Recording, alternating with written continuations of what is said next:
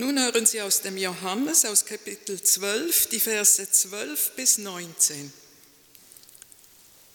Als am nächsten Tag die große Menge, die aufs Fest gekommen war, hörte, dass Jesus nach Jerusalem käme, nahmen sie Palmzweige und gingen hinaus ihm entgegen und riefen, Hosianna, gelobt sei der, der da kommt, in dem Namen des Herrn, der König von Israel. Jesus aber fand einen jungen Esel und ritt darauf, wie geschrieben steht, Fürchte dich nicht, du Tochter Zion, siehe, dein König kommt und reitet auf einem Eselfüllen. Das verstanden seine Jünger zuerst nicht, doch als Jesus verherrlicht war, da dachten sie daran, dass dies von ihm geschrieben stand und man so mit ihm getan hatte. Das Volk aber, das bei ihm war, als er Lazarus aus dem Grabe rief und von den Toten auferweckte, rühmte die Tat. Darum ging ihm auch die Menge entgegen, weil sie hörte, er habe dieses Zeichen getan. Die Pharisäer aber sprachen untereinander, ihr seht, dass ihr nichts ausrichtet. Siehe, alle Welt läuft ihm nach. Liebe Predigtgemeinde, die Konfirmanden haben mich gebeten, dass ich es kurz machen soll mit dem Predigen. Sie hätten nicht so viel Geduld zum Zuhören. Ich muss gestehen, dass es heute am Palmsonntag besonders schwierig ist, wie ich finde. Denn ähm, es ist ja eine unglaubliche Szene, die sich da abspielt mit den Palmwedeln und den Leuten, die da in Massen kommen und ihre Mäntel auf den Boden werfen und den bejubeln, den sie hinterher am Kreuz sehen wollen. Und doch würde vielleicht Jesus den Konfirmanden recht geben gerade heute in diesem Falle. Weniger reden, mehr spüren und beobachten, was da vor sich geht. Am Palmsonntag, wenn wir genau überlegen, brauchen wir nicht zu wissen, wie es damals war mit den Königen und wie mit den Pharisäern, wie man damals an den Messias geglaubt hat. Am Palmsonntag sollten wir vielleicht ganz einfach beobachten, dass Jesus selbst gar nicht mehr viel spricht.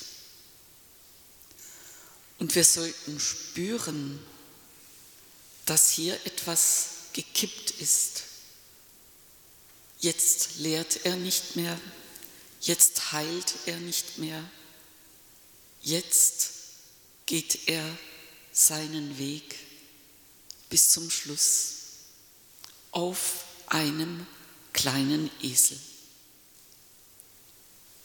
So kurz kann man es machen mit dieser Palmsonntagsszene. Und doch ist dieses Evangelium ein schwieriges und darum kommen auch unsere Konfirmandinnen und Konfirmanden nicht vorbei. Denn Jesus hat an jenem Sonntag eine Entscheidung getroffen, die von großer Reichweite ist und die auch uns heute und jetzt betrifft, nämlich die, nicht zu kämpfen, obwohl er sah, dass es nicht gut kommen würde für ihn. Er sah schon die Messer gezogen. Doch hat er entschieden, nicht zu kämpfen für seine Macht und nicht dafür, zum König gemacht zu werden oder als Messias gefeiert.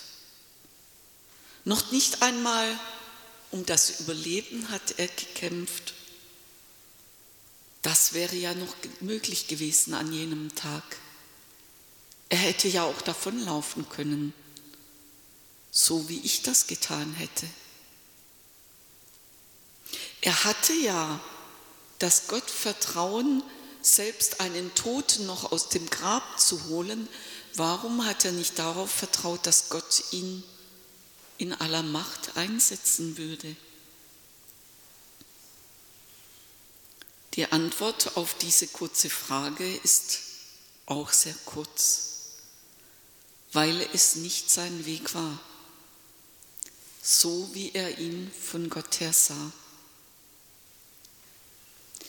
Seine Wirkmächtigkeit, die er doch hatte, das hatten die Leute ja gesehen, die in Macht umzuwandeln, war keine Option für ihn.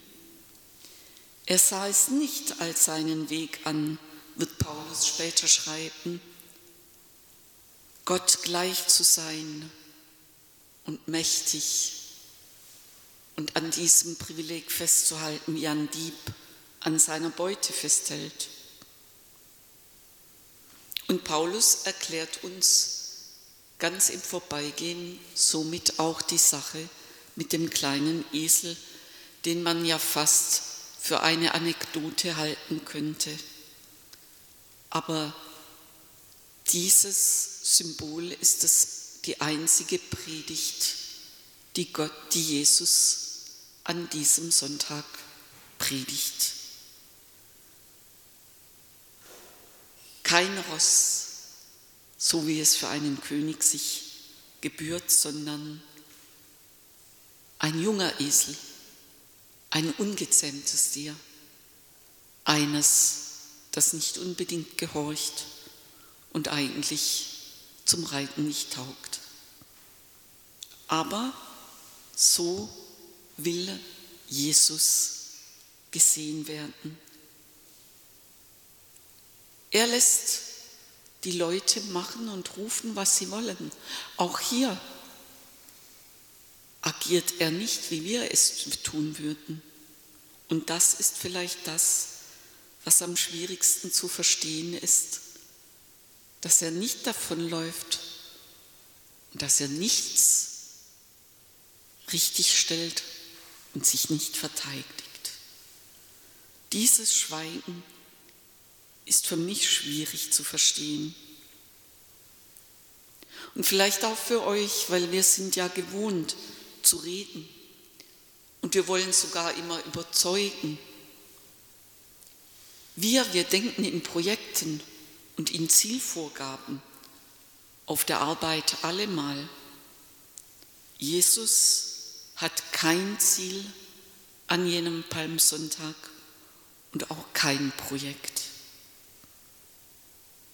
Eine Botschaft hat er wohl, aber die sehen die meisten nicht. Selbst die Jünger verstehen es erst später, die Sache mit dem Esel. Er zeichnet sich somit sehr wohl als der Gesalbte Gottes aus, aber nicht so, wie wir das denken, die immer in der Macht die Mächtigen sehen, sondern so wie Gott das sieht, indem er wird wie der Gottesknecht und somit denen nahe ist, die leiden, die klein sind, die jung sind und die störrisch sind, wie sein Esel. Gott ist mit den Leidenden, nicht mit den Mächtigen, sagt Jesus ganz ohne Worte. Früher hat er gepredigt, jetzt schweigt er. Und darum sollte eigentlich auch unsere Predigt am heutigen Palmsonntag mit ganz wenigen Worten auskommen.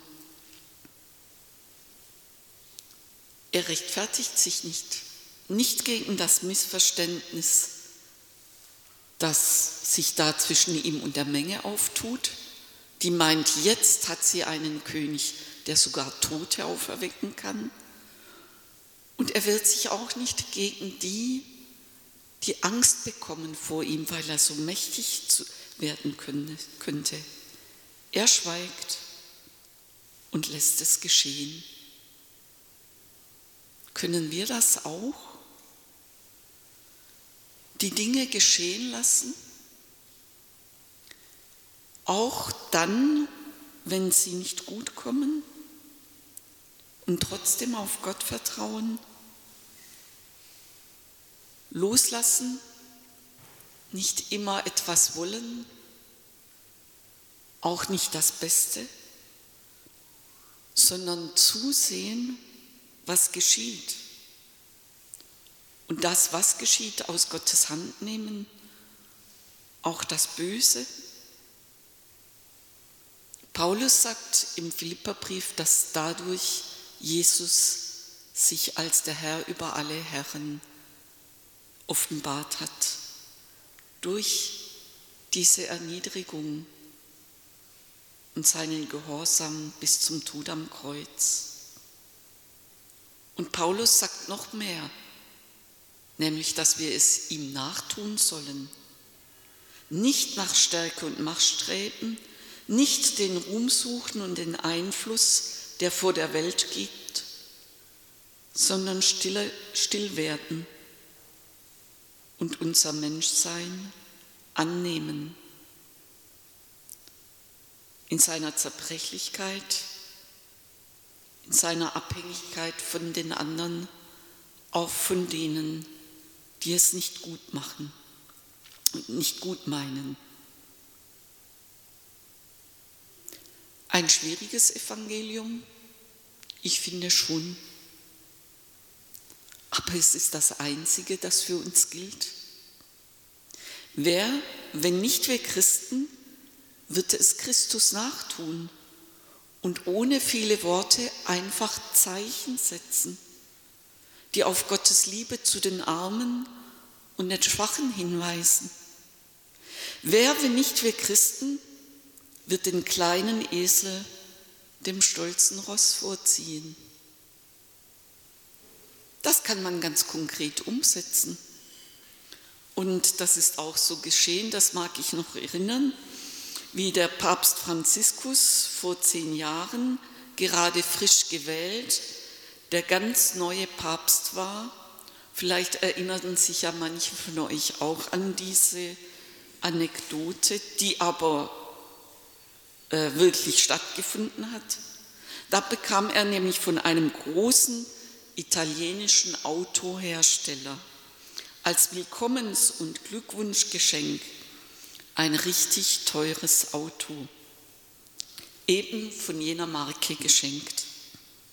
Natürlich ganz in weiß, super schnell und mit allen Extras ausgerüstet.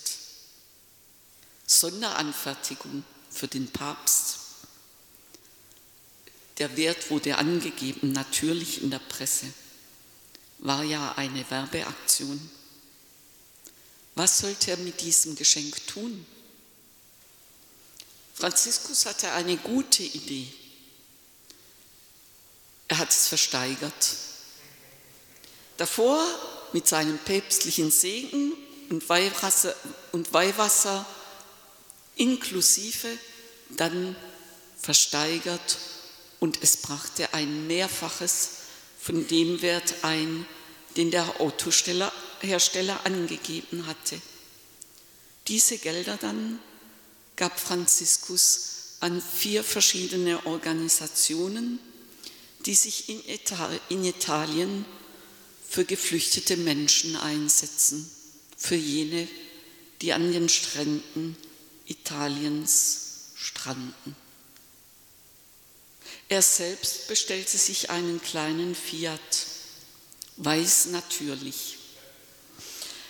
Die Geschichte hat mir mein lieber katholischer Pfarrkollege damals berichtet, als er mich in seinem alten, klapprigen Opel ins Nachbardorf mitnahm. Er meinte, sein Auto sei päpstlich abgesegnet. Ein schwieriges Evangelium also, vielleicht gar nicht so schwierig. Denn im Grunde sehr einfach zu verstehen. Und es ist das Einzige, das wir haben und das gilt. Denn wer, wenn nicht wir Christen, wird sich sonst noch um die kümmern, die gestrandet sind? Nicht nur an den Küsten des Mittelmeers, sondern auch hier, mitten unter uns. Die, die ihre Ziele nicht erreicht haben, die die Projekte am Arbeitsplatz nicht erfüllen konnten, die nicht erfolgreich sind und darum nicht gebraucht werden, weil sie nicht schnell genug sind oder nicht smart genug, sondern krank sind oder fremd oder einfach alt geworden und hilfsbedürftig. Ein schwieriges Evangelium, vielleicht, aber vielleicht auch nicht, denn es ist ein Evangelium, das uns den Sinn des Lebens ganz neu erschließt, weil es Sinn macht, sich um die zu kümmern, die unsere Hilfe brauchen. Der Mann auf dem kleinen Esel, der still durch die jubelnde Menge zieht und der sich nicht rechtfertigt, das ist unser Heiland. Von ihm geht das Heil aus, das wir einander schenken dürfen. Nicht erst nach Ostern, schon jetzt und heute. Dazu braucht es nicht viele Worte. Amen.